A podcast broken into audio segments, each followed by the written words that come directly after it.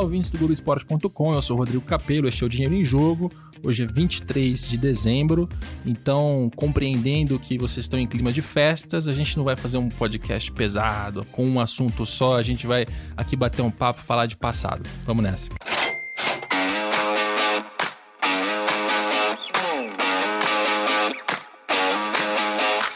Para a gente falar de futebol brasileiro, falar de aquisições de jogadores, grandes transferências, é, eu queria voltar no passado, contar algumas histórias. Tenho duas participações dos talvez melhores jornalistas que tem, a gente tem aqui no Grupo Globo. Gosto de encher bem a bola dos convidados. Eles vão chegar, será, Martim? É, tomara que sim. Tomara, eu tô, eu tô esperando os eu dois também quero ouvi-los. Sérgio Xavier Filho e Martim Fernandes. O Martim, inclusive, a gente gravou um podcast esse, esse ano, foi o primeiro ano de podcast, e o, o nosso convidado passou o podcast inteiro chamando o Martim de Martinho. Martinho. Ah, Embora Martinho. o Rodrigo me chamasse de Martim durante o podcast. Tentando, né? É. E eu, eu acentuava, falava Martim. Eu acentuava, falava Martim, Martim, e ele não pegava. Foi não pegava. Martinho até o final. Mas então, ele percebeu no final. Percebeu. Só no final, mas tudo bem, pelo menos percebeu. Muito bem. Aí, a gente nem tem aqui uma, um modelo muito fechado, mas para a gente ter uh, um fio condutor, eu separei as maiores transferências do futebol brasileiro, as maiores compras, principalmente porque é Natal. E quando chega Natal, sempre tem aquela historinha do dirigente de vamos dar um presente para a torcida, né? Sempre tem um clube que se mete a dar presente para a torcida. Então, vamos lembrar dos grandes presentes que as torcidas já ganharam em termos de compra de jogador, aquisições de jogadores.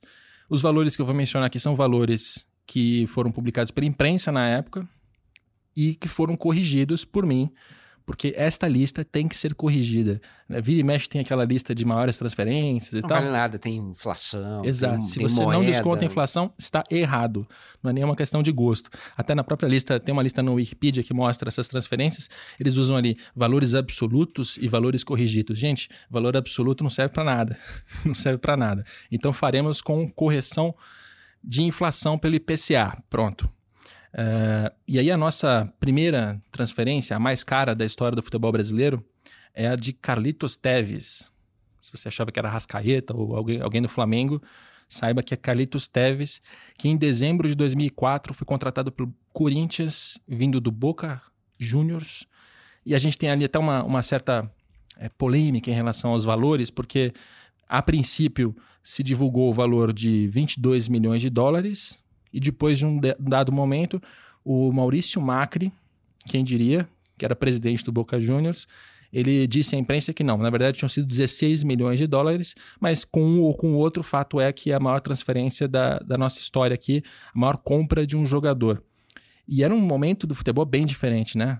A começar porque o dinheiro não vinha do Corinthians, o dinheiro vinha de um parceiro, da MSI. Vocês chegaram a cobrir MSI ali no, no dia a dia? O que, que vocês viram de MSI? Ah, é, eu vi bastante, né? Porque eu era, eu, eu era diretor da revista Placar, então esse era um assunto central para nós, né? E o, o que aconteceu nesse ano foi um, foi um fenômeno incrível, né? Qual é o valor mesmo atualizado? Olha, eu falei os dólares, vou falar em reais. É, o maior valor, que é o que foi primeiro divulgado, era de 58 milhões de reais na época. Quando você corrige pelo IPCA, dá 129. 129 é muito dinheiro. É o dobro do Arrascaeta. É muito dinheiro. É um, é, quer dizer, um, um, é, não se tinha é, essa dimensão, né? Agora, agora esse dinheiro fica muito maior. E, e, e, o Carlitos chega num, com uma patota também. Tem outros jogadores que vêm junto. Roger, Roger Flores está no, tá no meio disso, né? Nilmar, é, né? Nilmar, Mascherano. Exatamente. Vários né? jogadores. E, e ele chegou com uma com um grande, mas um imenso ponto de interrogação porque a, a, gente conversava, eu na época na revista Placar, a gente conversava muito com o pessoal do El Gráfico, né? E que tinha uma relação muito próxima do Tevez. E eles diziam que não vai dar certo, né? Sugeriam que, que não iria dar certo porque o Tevez era um jogador é, é, criado em cativeiro, né? Era um jogador do Boca, de Buenos Aires, da Argentina, era essa a fronteira dele. Era ali que ele poderia dar certo. Qualquer outro lugar que não fosse um ambiente tão acolhedor quanto esse ambiente da bomboneira, é, o Tevez não funcionaria porque, porque é um jogador diferente, um jogador emocional, é, um jogador que, não, que, que, nunca soube se comunicar. né? Inclusive ele dava entrevistas, o Martim vai lembrar, e você não entendia bolhufas, né? Não, é porque você não entendesse espanhol, você entendia espanhol, mas ele não falava espanhol, ele, fal, ele falava um TVs, né?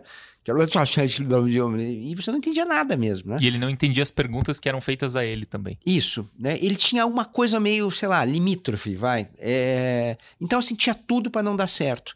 E ele deu muito certo. Se a gente pegar a história do Campeonato Brasileiro e, e perceber quais foram os jogadores que decidiram campeonatos. É, um dos primeiros que a gente lembra é o Edmundo, em 97. É, e logo, logo depois, ou talvez ladeado por alguém, a gente vai lembrar de Carlitos Teves. Ainda que o Corinthians tivesse um super time que você já citou, Nilmar, etc. Onde o... estava Martim Fernandes em dezembro de 2004? Eu trabalhava no jornal A Notícia em Santa Catarina, na época o 26 maior jornal do país. Opa. Eu vim morar em São Paulo dois anos depois, em 2006, e eu cobri a queda ali, a decadência do Corinthians em 2007 até o rebaixamento, que era o final da MSI, era o Corinthians brigando na justiça com a MSI, era a eleição do André Sanches, que entrou em outubro de 2007. O Andrés, que é foi um apoiador intenso, era diretor do Corinthians na época do M da MSI, ajudou a trazer, ajudou a aprovar a vinda da MSI e depois se elegeu em 2007 brigando contra a MSI, né, e contra o Alberto Dualib, que era o, o presidente anterior tal. O que foi muito impressionante na chegada do Tevez, que era um jogador campeão olímpico, ele tinha sido campeão olímpico em 2004, era uma estrelaça do, do futebol argentino, tinha 20 anos, era um jogador que hoje é daqueles que saem da, de qualquer clube da Argentina ou do Brasil direto para Barcelona, Manchester United, Bayern de Munique e tal. Todo mundo sabia que ele não ia ficar muito tempo no Corinthians, que era uma, um estágio, uma passagem para a um Europa. Palanque, né? E mesmo assim ele veio e ficou um ano e meio, não, não lembro agora quando ele foi embora, se foi no final de 2005 ou no meio de 2005. Não, ele foi depois, né? Não, ele foi, ah, desculpa, no meio de 2006. Seis, é. No meio de 2006, claro, chegou no final de 2004. Isso foi no meio de 2006 ou no final de 2006, mas eu tinha a impressão de que ele já tinha ficado tempo demais aqui. Que todo mundo já ia embora cedo, né? Isso não é de hoje. Isso eu achei muito impressionante, que era um jogador, um extra classe mundial fazendo uma passagem pelo Brasil. Isso é, e eu foi acho muito que, impressionante. E, eu, eu acho que o Tevez, ele, ele, ele acaba contaminando o futebol brasileiro, porque ele, é, ele dá um caminho, né? Olha, se você fizer uma contratação bombástica é, de um jogador muito talentoso, eh, eh, principalmente no ataque, né? Esse cara, ele vai vai conectar o clube com a torcida, vai te dar título, vai valer a pena. E então ele, é, ele compensa qualquer loucura. E muita gente, né, foi atrás de outras loucuras, né? Sendo que esses fenômenos não são de que se repetem a toda hora, é meio um cometa, né? Então a gente teve esse cometa Teves que deu certo. E tem um, uma, uma diferença também da maneira como se obtinha o dinheiro para fazer esses investimentos. Porque se a gente pegar esses 129 milhões que eu mencionei aqui, corrigidos, é, isso representava na época 60% do faturamento do Corinthians. Ou seja, não era um investimento que o Corinthians poderia fazer sozinho com as próprias pernas de jeito nenhum. Porque se você pega todo o dinheiro que você arrecada no ano e gasta 60% com um jogador, a gente não está nem falando de Mascherano, de Neymar, de todos os outros, do Roger, outros jogadores que chegaram. Obviamente não daria para o Corinthians pagar. Como é que pagou? Que o dinheiro veio da MSI. Né? Veio de um parceiro que chega ali para ganhar dinheiro com transferência de jogador.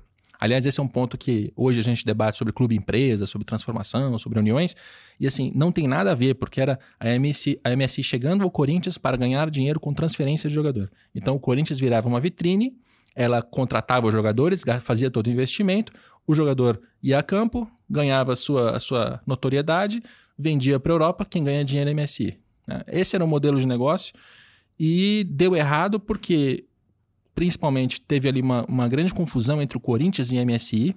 Né? Esses, essas, esse modelo de parceria em que chega um terceiro, é, cola no clube, para ganhar dinheiro em cima de compra e venda de jogador, nunca funciona, porque aí os dirigentes do clube começam a, a sabotar internamente, a própria MSI quer mandar mais do que poderia por contrato, então começa ali uma, uma, um monte de brigas internas. E, claro, a MSI depois teve acusações de corrupção, de uma série de, de delitos, e aquilo destruiu a, a imagem da, do fundo por aqui, enfim. Mas era um, era um momento totalmente diferente, né? Era um momento em que você tinha terceiros com dinheiro vindo para fazer investimento, que não é bem o que a gente vive hoje, né? Hoje a gente vê clubes que não tem mais essa, essa figura de, pelo menos não aconteceu ainda, talvez aconteça de novo com com o clube presa. Mas assim, ah, chega uma figura com um caminhão de dinheiro, faz investimentos astronômicos, inflaciona o mercado. Tá. Era uma realidade muito diferente, né? É, o mais parecido que tem hoje é o patrocinador do Palmeiras, né? Que é um patrocinador. Que né? é um patrocinador, é. exato. A MSI nunca esteve na camisa de ninguém, né? É, um, é. Uma sigla que a gente não, não sabia é. direito o que era. E a Crefisa não, ela, ela, não ganha com compra e venda de jogador, né? Ela tem um negócio fora, isso, ela, isso. ela usa publicidade. Que todo mundo sabe pra... o que é. Exato, né? é. é. Olha, se a gente voltar para a época, né?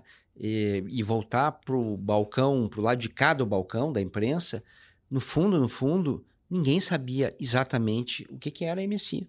Né? Não, nem nós, nem os conselheiros do Corinthians, nem as Ninguém. autoridades financeiras do Brasil. Né? Então era, era, um negócio que, assim, a palavra obscuro, né? Ela define bem. Uhum. Aquilo era um negócio obscuro. E, mas era é, quando você tem um negócio obscuro que ele começa todo mundo questionando, daqui a pouco você, você, você vai para o campo e no campo o Tevez fez muita diferença, os outros jogadores também, e começa a ganhar é, jogos, e títulos. O, e o Tevez estava lá, né? A gente foi no estádio e viu o Tevez, ele aparecia, ele dava entrevista, não era fictício, né? O Tevez veio mesmo, né? É, e aí interessante, né? Porque é um jogador que. É, não sei se foi o último ano espetacular do Tevez. Ele teve ali, brilhou um pouquinho aqui e ali, mas assim, é, ele não foi o que deveria ter sido que a carreira dele poderia ter sido uma sucessão de 2005, né? E não foi. foi 2005 foi um momento X. Depois, aí foi muitos muitos baixos e alguns altos, né? Mas é, a carreira dele não, não, não entregou o que prometia. Ah, eu, eu discordo um pouco. Acho que entregou ali Manchester United, quando ele foi campeão da Liga dos Campeões com o Rooney e o Cristiano Ronaldo. Depois ele foi bem no Manchester City, foi, chegou à final da Liga dos Campeões com a Juventus. Certo, Talvez a gente é- esperasse mas não demais. Como protagonista, é certo? Sempre, sempre Sim, ladeado fazia, por alguém. Fazia parte de fazia times parte. muito bons, é. ele era importante nesses times tal, mas ele não era o dono o, do o time. O campeonato do Corinthians foi ganho pelo Tevez. É, ele não, nenhum desses outros títulos ele ganhou sozinho. É, nesse Essa sentido. É e me parece que assim como no Brasil é, surgem vários novos Pelés, na Argentina tem sempre os novos Maradonas, você tem uma expectativa de surgir alguém que faça o que o Maradona fez, e acho que já, isso já, já pertenceu ao Riquelme durante um dado momento. O Tevez, em 2005, tinha uma grande expectativa de que ele fosse arrebentar, que era uma grande estrela e tal, e o com o Corinthians deu a impressão de que era mesmo. Né? Os anos seguintes é que é que mudaram um pouco ali a história como a gente conhece. E aí, segunda maior transferência, é, Flamengo? Não. Vasco. Edmundo, em maio de 99, contratado da Fiorentina, que aliás tinha comprado o Edmundo do próprio Vasco. Né? Um, um, negócio surreal, porque o Vasco ele, ele vende o Edmundo por X e ele compra, recompra por um valor acima do que ele tinha recebido. É um troço. Sem nenhum sentido. Sem né? nenhum sentido, e pouquíssimo tempo depois. Sem nenhum sentido aparente, né? Talvez tenha tido algum sentido para quem fez o negócio. É. é. E, e, o Edmundo teve uma, uma temporada na Fiorentina, que inclusive é, jogaria ali com o Batistuta, mas teve problemas de relacionamento. O nosso, o nosso é, mestre em Edmundo tá, tá aqui, né? é verdade. Nessa eu só vou ouvir. Pois é, você sabe que é, a gente falou antes do Tevez, e essa é uma história que lembra um pouco, né? Porque o Tevez ganha o campeonato de 2005 e o Edmundo, acho que até, até mais né, que o Tevez, né? Ele ganha o campeonato de 97 nas costas, né? Sim.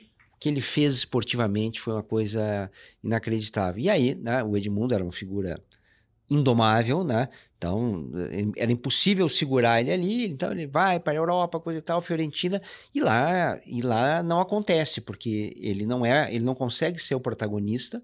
Ele chega lá é, e toma uma aula de futebol europeu, de, de, é, de, de, compromissos que você tem, compromissos táticos, coisa que ele não tinha, né? No, no, não tinha no Vasco. E aí, é, o Vasco, que precisava retomar né, o, o, o, caminho da glória, etc., olha para olha o Edmundo, é aquela história né, do, do ex, né, a, a lei do ex. Né? Você, você procura o lugar onde você foi feliz algum dia. Né? E, e traz o Edmundo. Está na cara que não vai. É muito difícil você repetir isso. Né? E, é, e para tentar repetir, se, se pagou essa, essa fábula. Deu quanto é corrigido? absurdo. Olha, é uma transferência de 22 milhões de reais na época, que corrigidos dão 77. E aí o, o nosso ouvinte vai tomar um susto, por que 77? É porque a gente está falando de 99, né? De lá para cá o real passou por vários trancos, solavancos, crises, crise de 2008, a nossa crise recente com muita inflação, enfim, é, moedas mais antigas assim tem uma- um impacto grande. Então 77 milhões. E aí, Rodrigo, é, aí você estudou, eu estudei, estudei o Edmundo, eu mas daí o você Vasco, estudou é. o Vasco, né? O rombo que esse negócio vai deixar no Vasco é algo que, que nunca foi sanado, né? É Até porque, hoje, né? Assim como, assim como na- no caso da MSI, o Vasco na época não estava fazendo esse investimento com o dinheiro do Vasco. Era o dinheiro do Bank of America. Né? Que era também um, terceiro que chegou para fazer dinheiro com o futebol. A diferença ali era que o Bank of America não queria ganhar dinheiro especificamente com transferência de jogador, que era o modelo da MSI mais para frente. O Bank of America se junta ao Vasco para dizer o seguinte: ó, eu sei administrar o seu negócio melhor do que você. Então eu vou administrar aqui a parte do marketing, a parte do financeiro, eh, e eu vou te pagar uma grana e você vai fazer a parte do futebol. Então o futebol é pra, o futebol é seu e todo o resto é meu. E eu vou tentar eh, fazer investimentos na entrada, eu vou recuperar esse dinheiro com lucro mais para frente. Era, era um negócio que devia ser feito no longo prazo. Eles fecham aquilo com o Eurico Miranda. E, e quando eles fecham, e isso já foi ali no finzinho de 97, 98, eh, o Eurico Miranda parecia ser assim o melhor aliado possível. E eu, eu ouvi isso de pessoas. Confiável, né? Eu ouvi isso de pessoas do Bank of America, porque era um dirigente muito influente, que estava no Clube dos 13, que conhecia todo mundo, que tinha vários aliados, que sabia fazer a parte política como ninguém, que tinha ali a capacidade de fazer o jeitinho. A própria, a própria final de 97 é um caso emblemático. O do- efeito suspensivo Exato. do Edmundo. Exato, que o Edmundo tá, tá na primeira partida contra o Palmeiras na final, ele toma um cartão amarelo, ficaria suspenderia, né? ficaria suspenso da segunda partida e o Eurico eh, de fora ali da- do campo, né, pelo radinho ele chama o Nelson, que era o volante na época, e fala: "Nelson, fala pro Edmundo tomar um vermelho. Não é pra machucar ninguém, mas é pra tomar um vermelho". Aí o Edmundo toma um vermelho, ele entra com uma com uma ação de O efeito efeito suspensivo. suspensivo. e garante que o Edmundo joga a segunda partida e o Vasco é campeão. Isso para um, pra um parceiro é, mostra como o cara é esperto, né? Como ele é inteligente, como ele sabe jogar com as regras. E aí o Bank of America foi descobrir depois que esse saber jogar com as regras era, era legal contra os outros, mas contra si mesmo era um problema também, porque o Eurico Miranda, ele é, apertou o Bank of America cada vez por mais investimentos, mais investimentos, mais dinheiro, precisa disso, precisa daquilo. Aí pegava o contrato, achava uma brecha para ficar com uma grana que não era dele, coisas do tipo. E esse investimento que a gente está mencionando aqui foi mais um desses grandes investimentos que o Eurico foi lá e convenceu, apertou o Bank of America a fazer, dizendo que não, com o Edmundo vai dar tudo certo, tal, tal, tal. O Edmundo chega em maio de 99, ah, logo depois chegaria o Romário, e, é, e é uma história que não. Eles começam a disputa, né? Pelo, pelo reinado, né? E aí tem rei, bobo Rei, da corte. príncipe, bobo da corte, era Exatamente. de tudo. Foram alguns, alguns anos ali de muito conflito entre eles. O Vasco até conseguiu títulos naquele, naquele momento, né? Foi campeão da Copa João Avelange, último campeonato nacional, e provavelmente um campeonato nacional que o Vasco vai demorar muito para ganhar de novo. Mas foi, foi nesse momento. E aí o Vasco perdeu um dos maiores bancos do mundo. Era o melhor parceiro possível e imaginável, com muito dinheiro. Não só perde, como, como fica a dívida, né? Perdeu e aí ficou lá um rombo absurdo, porque o Eurico tinha antecipado a verba de televisão, as verbas de 2002, 3, 4 já tinham ido embora em 2000. Assim, uma, uma história que Mas também foi um período de exuberância técnica, assim, né? Do Vasco.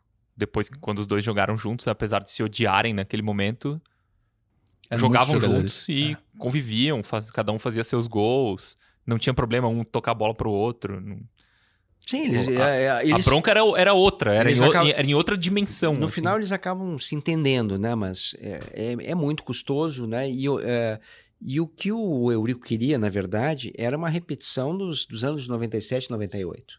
97 com o Edmundo e 98 sem o Edmundo, mas com o Juninho, com o Pedrinho, né? com, a- com o Felipe, né?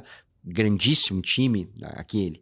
Só que não esportivamente o Vasco tem essas conquistas depois de 2000, mas não é a mesma coisa. E era um dos grandes esquadrões da história, eu acho. Assim, time para ser comparado com o Flamengo de hoje, para ser comparado com o Palmeiras da Parmalat, porque você pegava todas as posições, eram jogadores absurdos, assim, desde o Carlos Germano no gol, que era um cara super experiente, goleiro de seleção, Mauro Galvão, até o Odivan virava, virou bom jogador na época, assim, pela, né, pelo conjunto da Sim, obra. virou jogador de seleção e, E todo olhava- mundo achava normal, não é? Ó que absurdo o Odivan na É. seleção. E aí você olhava o ataque que tinha o Romário Edmundo, tinha também Viola, assim, um cara que tinha sido já titular de alguns clubes, que era um jogador badalado, era reserva, né? Era um, era um esquadrão do Vasco na época. Tempos bons que não sei se voltam mais. Difícil. Ah, Porque não dá pra saber, talvez voltem, né? É, é que essa Eu- situação do Vasco que meteu o Eurico era tão difícil, tão aprofundada, e, e foi tanto tempo de Eurico Miranda na- no mau momento dele que eu- o Vasco no- acho que não fará mais esses investimentos. Só para citar o percentual que eu tinha, eu fiz com o Tevez, né? O Tevez, quando foi contratado, a- o valor representava 60% do faturamento do Corinthians, o Edmundo representava 30% do faturamento do Vasco. Ah, pouca coisa. Era também um investimento grande, não dava 30%? 30%. Não daria para fazer com as próprias pernas, mas se explica pelo fato de ser o, o Bank of America o pagador, quem colocava a grana. Terceiro. Terceiro lugar, a Rascaeta. Aí sim a gente está falando de 2019, janeiro de 2019, Flamengo comprando do Cruzeiro. Momento também emblemático, tanto para o Flamengo quanto para o Cruzeiro É, mas aí dinheiro próprio, né? e com dinheiro próprio. O que, o que é mais assustador aqui para os adversários, porque é, as grandes transferências do passado foram feitas quando tinha algum caminhão de dinheiro externo vindo de fora do futebol que chegava e era usado para contratar jogadores. Dessa vez o Flamengo contrata o Arrascaeta, é, 64 milhões de reais, o valor que saiu na imprensa na época, corrigindo da 66, porque é muito recente. E isso aqui representa 8% só do faturamento do Flamengo. E oferta hostil, né? Hostil. Quanto é? Chega no, chega no Cruzeiro e toma. Né? É, é, e, e- tem algo interessante. A gente está gravando esse podcast em dezembro né, de 2019. Se a gente gravasse em junho de 2019, o tom seria completamente outro. Seria um tom assim de, puxa. É- Será que deu é- certo? Era muito dinheiro, né? Acho que não, não sei o quê. E aí vem o ano, né? E nós já estamos com um campeonato brasileiro inacreditável de 90 pontos. E a gente tem uma, um- uma Libertadores conquistada também. Né? Então, é, é e, uma, e uma disputa de, uma disputa de Mundial. É, não tem outro jeito de olhar esse negócio vendo, vendo que deu certo. Né? Independentemente de por, por quanto o Arrascaeta vai ser vendido, se for vendido algum dia, se o, se o dinheiro vai retornar ou não vai retornar, mas em título ele já pagou. É, então, até diria que essa não, não deve ser uma preocupação, assim. Ele é jovem, ele tem potencial para ser vendido para o futebol europeu, para gerar muito dinheiro, mas se não gerar mais nada, já é para isso, é para isso que o clube existe. né? É para investir e ter resultado esportivo. E o Rascaeta entregou isso. Agora, é, é engraçado como, com o tempo, as percepções mudam absurdamente, né? Porque se a gente pensar em janeiro de 19, a gente tinha um Flamengo que tinha acabado de ter uma diretoria nova, que estava passando pelo, pela tragédia do, do Ninho do Urubu, que estava gastando muito e estava todo mundo com dúvida ali do tipo, será que o Flamengo vai aguentar esse investimento? Será que ele vai finalmente conseguir título? Será que, será que vai dar certo? Será que eles não estão passando da conta?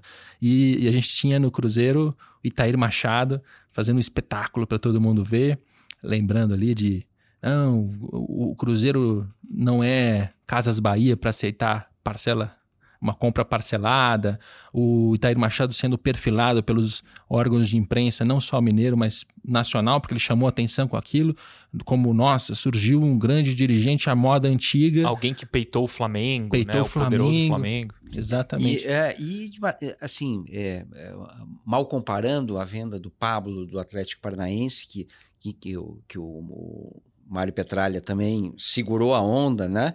E disse, não, eu não vou vender a troco de banana, e vendeu bem pro São Paulo. Vendeu bem. É, ficou um pouco a impressão nessa época que o Cruzeiro eventualmente estaria fazendo um bom negócio, mesmo perdendo a Rascaeta, mas era tanto dinheiro, né? A gente está vendo, né? O terceiro maior negócio da história do, do futebol brasileiro. Então, parecia que, que, que tudo bem. Na verdade, não estava tudo bem E também. entre esse janeiro e dezembro, a gente encontra hoje o Itair Machado afastado do Cruzeiro, acusado de uma série de desvios, tendo recebido valores exorbitantes em salários, que naquela época a gente não sabia quanto era, mas assim, acima de 5 milhões de reais por ano, né, com um clube rebaixado e que naquele momento tinha vendido o último ativo que ele tinha. O último ativo, assim, o último jogador que era vendável para o Cruzeiro era o Arrascaeta. Porque hoje você olha o elenco do Cruzeiro e você vai encontrar um Dedé que está machucado, que na época estava no desejo do Flamengo, você encontra um Fábio que já tem uma idade avançada, tem jogadores mais velhos, jogadores desvalorizados pelo rebaixamento. O último grande ativo. De longe era o Arrascaeta. De longe era o Arrascaeta. É. Eu tenho dúvida se o Itair tinha. O contrato dele tinha bônus pro rebaixamento. Será que ele ganhou algum bônus pelo rebaixamento? Tinha. Duvido. Não tinha. Não Ele- tinha mesmo? não É, tinha- precisamos, precisamos checar isso aí. Tem que ver o- se o Rodrigo Capello e a Gabi Moreira têm esses contratos aí. É, não, eu- eu- o Martin tá brincando. O contrato do Itaíra era, era tão absurdo que ele tinha o salário, que já era um salário acima de, de mercado, 180 mil reais por mês, depois foi reajustado. Ele tinha premiação, é, que era o bicho do futebol. é, então, aquele bicho que o Mano Menezes, que os jogadores ganhavam depois de uma vitória, o Itair tinha por contrato 100% do que era distribuído. E além disso, ele tinha ainda o bicho pela conquista dos campeonatos. Então, ele cedeu o bicho por uma Copa do Brasil de, de 18 que já, já estava em andamento, ele mudou o contrato dele para colocar esse bicho lá dentro. Então, assim, era, era um- uma remuneração triplicada para um dirigente que não montou um elenco nenhum, pegou um elenco pronto, foi campeão e depois destruiu. É, Talvez, talvez o Itair entrasse nessa lista aí das contratações mais caras da história Sem dos dúvida. clubes. é verdade. Mais caro do que é, vários É jogadores. verdade, é verdade. É verdade. Muito bem. Arrascaeta, terceiro lugar. Até se a gente descer na lista, a gente vai encontrar outros jogadores do Flamengo desse momento do Flamengo mágico. Mas a, a quinta, ah, não, a quarta contratação de maior eh, custo aí para quem comprou foi Alexandre Pato, Nossa. janeiro Qual de deles, 2013. hein? Qual das negociações do Pato, né? Qual Porque- delas? É. O Pato me lembra o Nilmar, que também foi a negociação mais cara várias vezes, né? O Nilmar custou vários. Foi. Custou muito dinheiro em vários momentos diferentes da carreira, né? Ah, já Pro que você Inter, mencionou depois o pro Nilmar- Corinthians, pro Corinthians de novo. É. Já que você É. mencionou o Nilmar, eu vou colocar aqui que o Neymar, o Nilmar ele vem logo em seguida. Tem o Alexandre Pato na quarta colocação, o Nilmar na sexta. O Alexandre Pato custou a princípio 40 milhões de reais para o Corinthians, que corrigidos dá 59, e o Nilmar tinha custado 28 milhões de reais para o Corinthians naquela época da MSI, mais de 2006, corrigidos 57. Então tem dois jogadores aqui que têm perfis parecidos, né? Parecidos, super talentosos, pouco frágeis fisicamente e que de alguma maneira não explodiram tanto quanto a gente achava que iriam, né? O Nilmar até foi um jogador de Copa do Mundo, tal, mas não não virou, não virou o Bebeto que eu achei que ele ia virar. Não, os, os dois. é, acho, acho mais o Pato, viu? O Pato mais decepcionante. Não, é, é, o, o Pato mais promissor. Ah, sim, é- o Pato parecia que ia Não, mais longe, né? É, não, é, e mais decepcionante, sim, também, mas assim, é, mas o, o Pato me enganou mais. Eu, eu, quando vi o Pato no início, achei. Uau, As primeiras imagens do Pato eram o novo Ronaldo, né? É. uma coisa muito É, a- espetacular. Assim, assim ele era visto quando, quando, Aquela quando estreou contra, contra o Palmeiras, Palmeiras, pelo. Inter ali. e que o Inter escondia, né? Não podemos.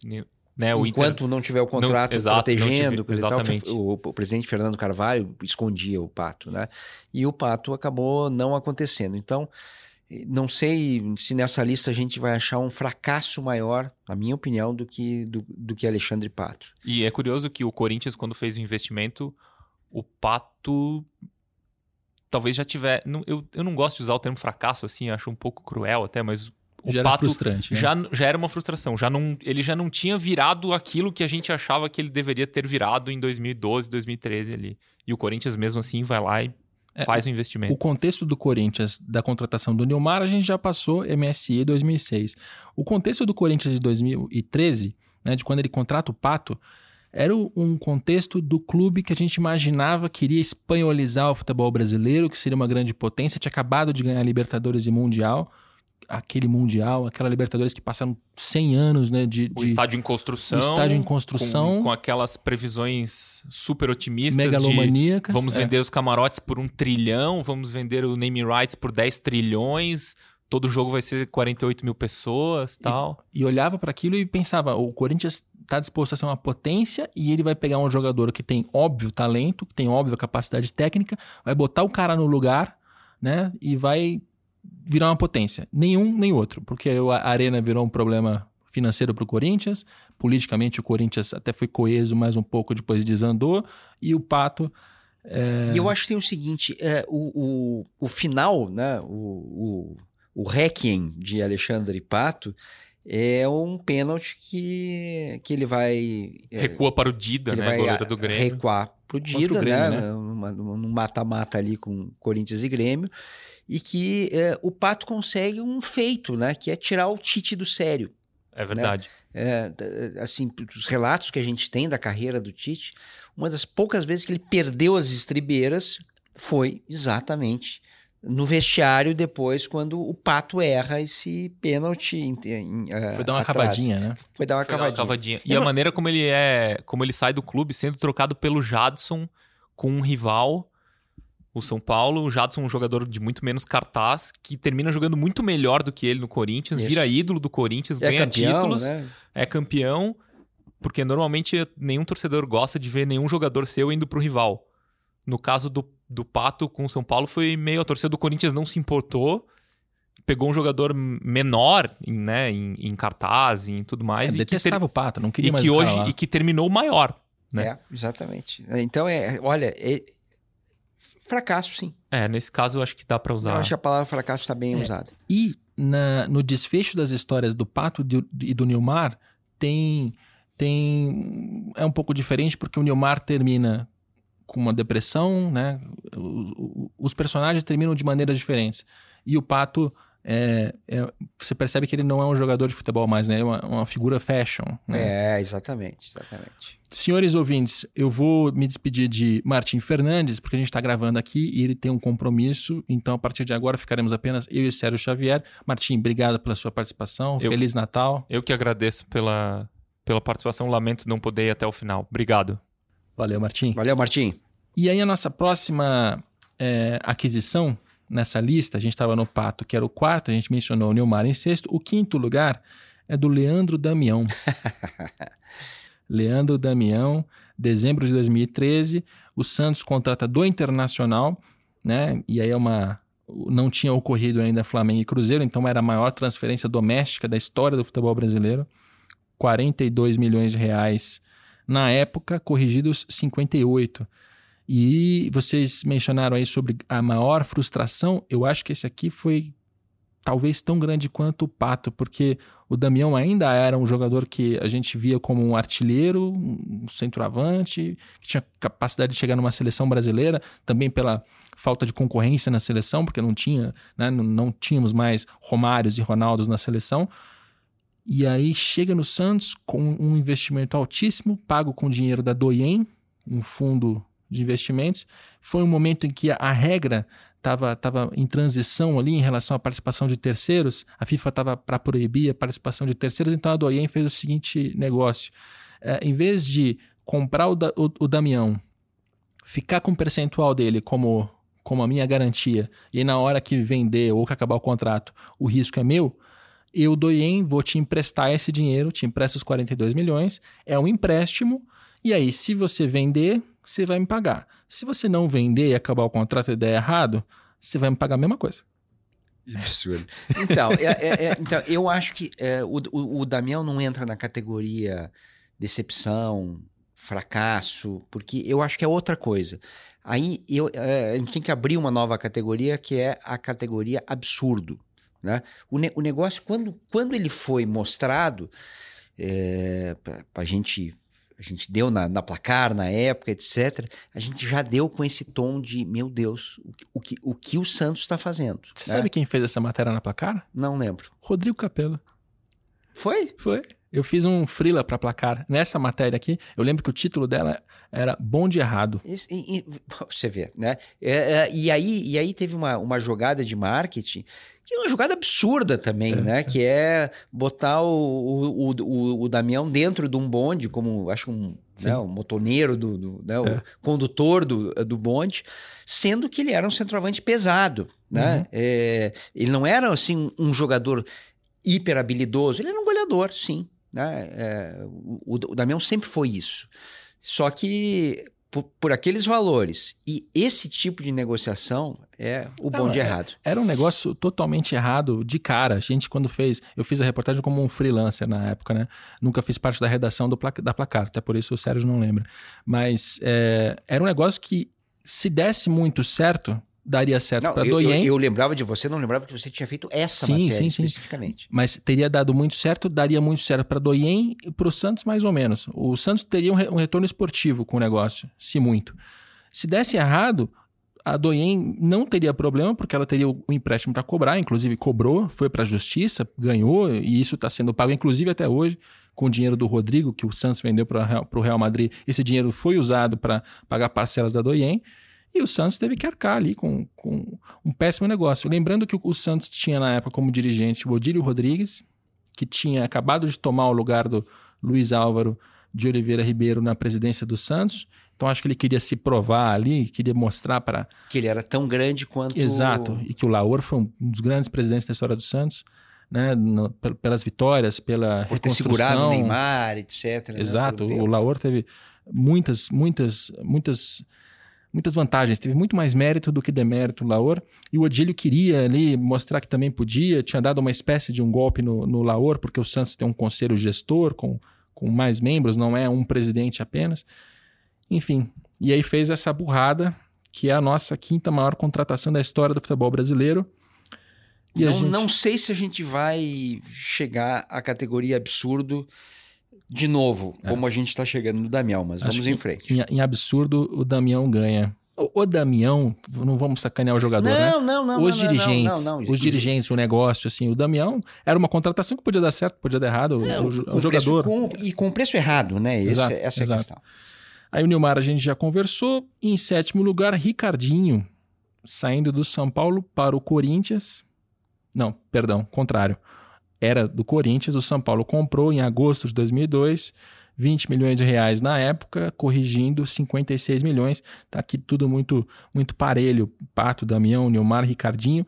E essa foi uma contratação na época que causou um alvoroço, né? Porque o Ricardinho era, acho que com o Marcelinho Carioca, os grandes jogadores, os grandes ídolos da torcida, né? O cara cerebral do meio-campo que organizava o jogo e tal.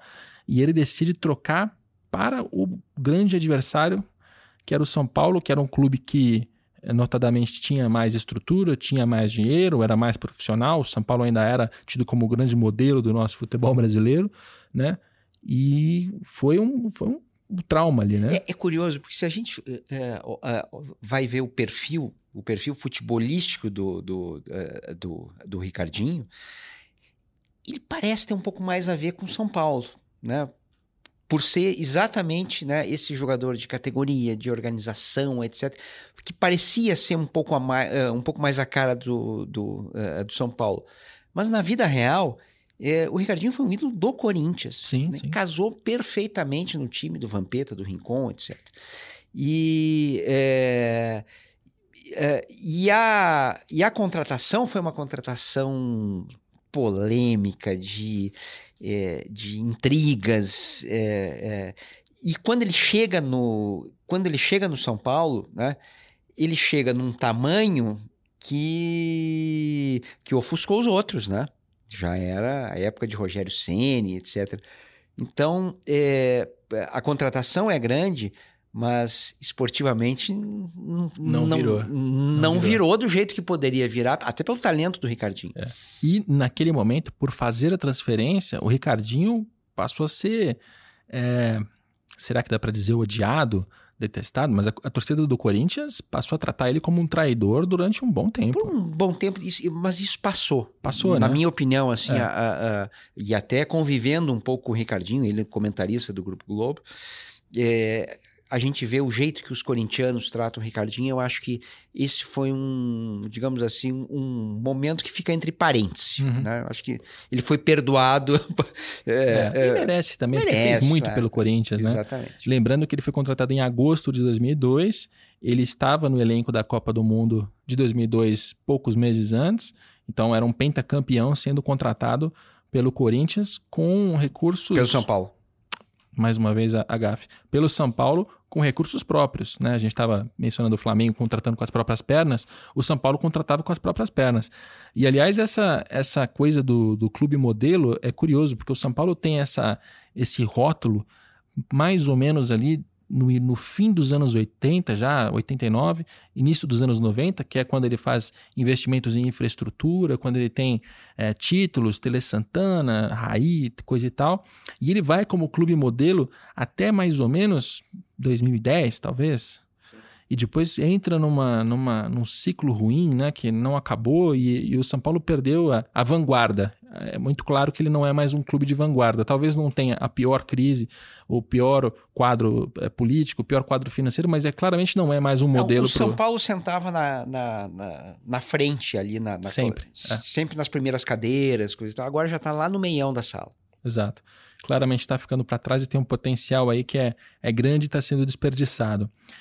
Logo após Ricardinho, a gente tem o Mascherano, fevereiro de 2005, comprado pelo Corinthians, vindo do River Plate, naquele mesmo pacotão da MSI, né, uma contratação que foi de 25 milhões de reais na época, corrigindo 55. E o Mascherano de todos esses, por incrível que pareça, talvez seja o que teve o maior sucesso internacional, né? Porque chegou ao Barcelona e fez parte de um Barcelona mágico, ganhou muita coisa, títulos, títulos que os outros, nem mesmo o Tevez conseguiu, né? É, o, o Mascherano é um líder, né? E, é, e ele consegue, nesse ano de Corinthians, é, assumir essa liderança e me, parece que o Tevez rende muito por conta do Mascherano também, né? Não é uma contratação assim esportivamente é, vistosa, né? O, o Mascherano não, não entra na história do futebol como o cara da conquista de 2000. Ele tá lá, ele tá lá. A, a conquista é muito mais do Tevez, né? Mas tem algumas contratações que podem não brilhar, né? mas elas são importantes por tudo que, é, por todo o suporte que esse cara dá em campo de liderança e principalmente de controle do Tevez, né? Ele teve esse papel. E se, e se, não, e se fosse mau jogador, não teria ficado tanto tempo Evidente no Barcelona. Que não, capitão né? da seleção exato, argentina. Exato, foi, foi muito longe o Mascherano. É, deve ter ganhado menos dinheiro do que o Tevez na vida dele, mas deve ter ganhado bastante dinheiro também. Na Europa, sim. Certamente. E depois do, do Mascherano. Mascherano, a gente tem Gerson e Vitinho. O Gerson vindo em julho de, de 19, o Flamengo contrata ele da Roma. E o Vitinho vindo em julho de 18, o Flamengo contrata do CSKA. Negócios. Aqui eu não vou nem citar o valor nominal inicial, porque é tão recente que a inflação faz pouca diferença. Então são 50 milhões corrigidos no Gerson, 46 milhões corrigidos no Vitinho e ambos jogadores fundamentais para esse para esse Flamengo de 2019, né? O próprio Vitinho, eu, eu, fiquei com a impressão em algum momento de que ele não caberia neste Flamengo, né? Porque ele chegou como um, uma grande contratação em 18, ainda na, na administração do Eduardo Bandeira de Mello. E aí chegaram tantos jogadores e alguns melhores do que ele, e parecia até que talvez ele não fosse encontrar um espaço, mas ele encontrou, né? Ele é o jogador que entra no segundo tempo, que ataca ali pela, pela ponta, que tem, corre muito, é, faz gols também. Olha, eu, eu acho que, assim, é, é, um, je, um jeito de ver esses dois negócios, né? É, isso está muito fresco, está muito recente, tem que esperar. O Gerson vai ser convocado para a seleção, o Tite já disse que isso vai acontecer. Ok. Então, é, tem, tem um, é, um, segundo momento que a gente não chegou até ele. Então, a gente está é, tentando é, resumir uma história que não acabou. Mas até agora, a impressão que fica é que o Vitinho foi muito caro e o Gerson foi barato. Pelo, pela consequência que cada um eh, deu ao time do Flamengo, é, o Vitinho chega no início do ano e tem um pouco de decepção, né? Porque se esperava que, que o Vitinho fosse, na verdade, porque ele nunca tinha sido antes na, na carreira, que é protagonista, né? De, um, um, um, um jogador né? É, iluminado, etc. E ele é um bom jogador de excelente finalização, com os dois pés, etc. Mas é isso, é um bom jogador. Um tá? bom jogador de segundo tempo, né? É, é eu acho que ele. Não, não sei nem se dá para defender o é Vitinho que... como titular do, do. Não, desse do Flamengo, Flamengo, ele, ele tá, ele tá é. muito mais pro segundo tempo, mas Sim. assim, antes em Botafogo, Internacional. Ah, sem e, a, ah, e, ele era de 90 minutos. Sim, sim. Tal. É que nesse Flamengo a concorrência é muito dura, né? É. Tem, a, gente, a gente viu o Gabigol e Bruno Henrique. Aí é complicado, não tem lugar mesmo para ele, a não ser no segundo tempo, quando alguém cansar. É, o Gerson é o sujeito que entra no time e conserta, né? Um jogador que ninguém consegue tirar a bola dele, o organizador. É, se, se, é, todo mundo conheceu o Gerson é, mais para frente, como um meia, e agora ele está se mostrando um volante meio-campista maravilhoso. Então, hoje a impressão é que o Gerson foi até barato. É verdade. O Vitinho, quando foi contratado, já era a maior contratação do, do Flamengo até então. Isso a gente está falando de fim de 2018, né? Segundo semestre de 2018. Era grande contratação, inclusive em valores. E hoje até é, parece, ao mesmo tempo que tem esse aspecto de que parece um dinheiro que custo-benefício foi baixo, mas parece até uma contratação pequena, né? Porque você vê, o Flamengo já fez outras na, na sequência. É impressionante como esse Flamengo de 2019 gastou dinheiro, gastou bem, teve o seu retorno e provavelmente vai fechar a conta. É, se, se, a gente for ver na história grandes gastos e grandes times, a gente vai ver o Palmeiras da Parmalat em, em, ali em 92, 93, 92 que deu retorno, que, que deu retorno, né? É, a gente a gente tem esse o Vasco ali do fim dos anos 90 mas não mas não foi um Vasco de contratações aquele foi um Vasco de formação né é, Pedrinho são jogadores que estavam que, que, é, que, vieram da base, base. Né? Mas é, mas o Corinthians 2005 não o Corinthians sim, 2005 sim. é um é um time é, todo contratado é, é uma espécie de Chelsea assim exatamente né, né? e agora o Flamengo para mim não, é, é, a gente teve outros grandíssimos times internacional dos anos 70, é, Santos, mas aproveitando base, construindo aos poucos, times que quase que, que é, criados em laboratório, né? Eu acho que Palmeiras dos anos 90, o, o Corinthians no 2005 e esse Flamengo principalmente, porque é, esse é um time muito rápido, né? É um time que, né? É, em seis meses ele vira uma potência. Em seis meses está montado e vira uma potência. Exatamente. A nossa última transferência aqui, a gente está falando de um top 10, é a do Nico Lopes, contratado pelo Internacional da Udinese, né, vindo da Udinese, da Itália. Julho de 2016, 36 milhões foi o valor na época. Correção não muda muita coisa porque é recente, dá 40 milhões. E aqui tem uma, uma frustração para comparar com com Damião, com Pato, com Nilmar. É, e, e eu vou dizer o seguinte: quando, quando ele foi contratado, o comentário que eu fiz na época foi de. É, o Internacional está contratando um jogador muito interessante, né? É, um jogador que, que, que, fazia várias coisas ao mesmo tempo, né? É, veloz, habilidoso e conclusão. Ele tinha as três coisas, né? É, o que faltou na minha análise foi analisar a quarta coisa, que era a cabeça. Né? É, um, é um, um, jogador muito fraco de cabeça. Né? Ele, nesse tempo de internacional, ele conseguiu não se concentrar. Né? É, é um, um, jogador que se perdeu na, na, em preparação física, se perdeu na noite. Né? É, e, é um, e, é um, e é um jogador extremamente se mostrou um jogador extremamente egoísta, né?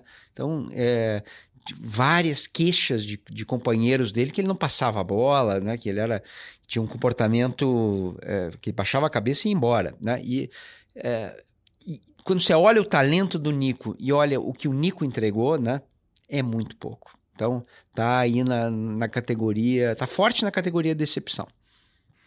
Muito bem, e assim fechamos a nossa lista de 10 maiores contratações.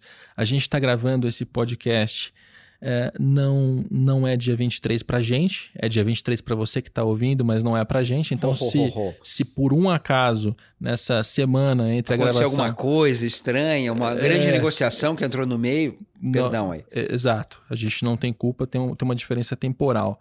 E é uma, uma, uma fase do ano, assim, que eu até fico um pouco incomodado hoje em dia. Quando eu era mais novo, eu até gostava dessa coisa de central do mercado, ficar acompanhando, será que vem, será que não vem, especulações, tal, tal, tal. Mas hoje em dia até eu fico. É, enche um pouco o saco, sabia? É, é, muita, é muita especulação, é muita. E a imprensa é muito usada, né? Sim, é muito é usada, é muito usada. empresários. Então, é, nesse aspecto, é muito chato. Agora, pro torcedor é, e pra audiência, né? Eu me lembro na época de revista Placar e o jornal Lance. É, é, uma, é, uma, uma audiência muito boa, porque é o único momento que, que o primeiro da classificação está com zero pontos no campeonato que não começou e o último também tá. Então é um momento de esperança, tá todo mundo zerado no, no, no sentido de é, que venham as contratações, cada um na contratação do seu tamanho, mas tá todo mundo felizão. Aí o torcedor ele pode começar a discutir, não, mas uh, se tirar esse aqui, botar esse aqui. E no, e no papel não tem time ruim, né? É, no papel fica legal. E, e não, se trocar, se vender esses dois caras aqui, fala como se fosse fácil, assim, né? Se vender esses dois caras, vai gerar dinheiro suficiente para trazer o Messi aqui. E com o Messi encaixa que é uma beleza. É um momento de muita fantasia. E, e até me incomoda um pouco também é, porque a gente fala de, de clubes, assim, tem torcedores que estão lá desejando reforços, que faz, começam a especular e tal, e o clube não tem a menor condição de fazer esse investimento, assim. É, é um, é um Vasco, é um Botafogo, é um É, eu, eu, eu acho que você deve sofrer mais, né? Demais, porque, demais. Porque, porque você analisa balanço, você está vendo exatamente a situação e você está vendo pela imprensa a loucura que o cara está prestes a cometer, né? E descola da realidade, e você vê os, os clubes falando em, em contratações que eles não têm como pagar, nem a contratação, nem o salário do jogador, geralmente nem acontece a, a, tal da contratação, porque é mais uma questão de posicionamento midiático, porque se você fica duas semanas sem contratar, começam a criticar, dizer que você está sendo lento no seu planejamento e tal. Então é uma fase do ano assim que um dia, quando o nosso mercado estiver mais saudável, quando as pessoas estiverem mais conscientes, acho que precisa mudar um pouquinho esse comportamento aqui. E de... tem o seguinte, essa lista que a gente fez, né, tem muito mais Leandro Damião, tem muito mais Pato, tem muito mais Nilmar do que Teves, do que é, é, esse tipo de jogador que resolve um campeonato, que o Gerson, Exatamente. né? É, esses caras são mais ou menos a exceção. Esses investimentos enormes, né? Que muitas vezes o clube não tem condição de, de, de pagar, poucas vezes vai ter o retorno esportivo financeiro. É, esse é um bom jeito de fechar esse podcast. A primeira contratação foi a do Tevez, bem sucedida, não tem como negar. A segunda foi a do Edmundo, acho que dá para dizer que deu errado. Sim. Embora tenha conquistado ali Copa João Avelange e tal, perdeu pênalti na final do Mundial. Dedinho para baixo, dedinho é, para baixo. Dedo para baixo. A Rascaeta deu certo. É, demorou um pouquinho, mas é um joinha. Mas deu certo. Sim. Ok, 2x1. Um. Alexandre Pato deu errado. É, 2x2. Dedo para baixo. Damião deu errado. Bem 3, errado. 3x2. Nilmar deu errado. 4x2. Ricardinho no São Paulo. De, acho, acho que deu errado se deu a gente errado. pensar no tamanho do investimento e, na, e, e, e, o que foi entregue. Sim. Mascherano no Corinthians deu certo. Gerson no Flamengo deu certo. Vitinho no Flamengo a gente diz Eu acho, assim... Empatou, é, né? Eu acho que é um, é, é um empate quase para errado pelo tamanho do investimento. É. Ah, mas o Flamengo tem dinheiro. Tá bom, mas não é, gastou bem e, ele. E não foi ele que conseguiu puxar o Flamengo. Não claro. foi ele, né? Uh, e o Nico Lopes, que é um, é uma, é um Bem fracasso. errado também. Então a gente, com exceção a esse Flamengo avassalador de 19, que fez contratações e que puxa essa lista para cima, a maior parte desses grandes investimentos tá não errado. deu certo. É isso aí. Pois é.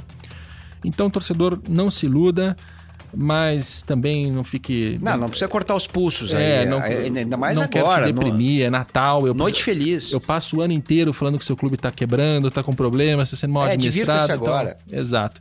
Vamos ter um bom Natal. Serginho, Feliz Natal. Obrigado pela participação no podcast. Foi um prazer. Voltarei. Maravilha. Este podcast tem a produção do Leonardo M. Bianchi. Foi um excelente ano também, Léo, que não fala, mas que está aqui ouvindo. Ele é mudo, né? Ele é mudo, é. É, um, é a voz da consciência. É, tem a coordenação do André Boaventura. A gente ainda tem mais um programa antes de terminar o ano, no dia 30 de dezembro, segunda-feira, e depois 2020 vem aí.